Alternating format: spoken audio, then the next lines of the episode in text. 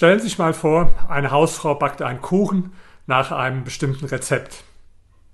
Leider wird den Gästen schlecht, sie übergeben sich sogar. Eine Woche später versucht es die Hausfrau nochmal, backt wieder einen Kuchen, das Rezept ist ganz ähnlich, nur mit ein paar kleinen Abwandlungen. Das Ergebnis ist leider wieder das gleiche. Die Gäste übergeben sich. Und dann macht sie das gleiche 24 Mal. Immer wieder backt sie den Kuchen nach einem ähnlichen Rezept und immer wieder müssen sich die Gäste übergeben. Können Sie sich vorstellen, dass irgendjemand auf der Welt so dusselig ist, das zu machen? Da gibt es niemanden. Aber die Sozialisten machen das seit 100 Jahren mit ihren sozialistischen Experimenten. Sie haben immer wieder den Sozialismus ausprobiert.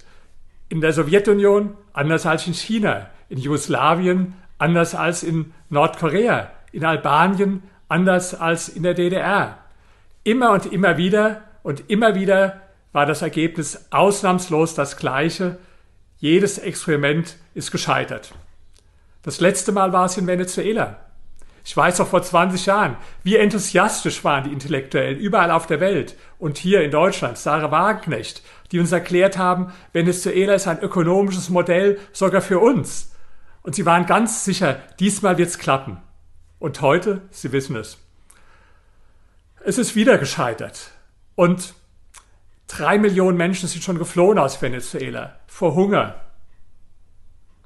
Viele Menschen hungern in Venezuela, viele sind schon gestorben und die Inflation liegt bei eine Million Prozent.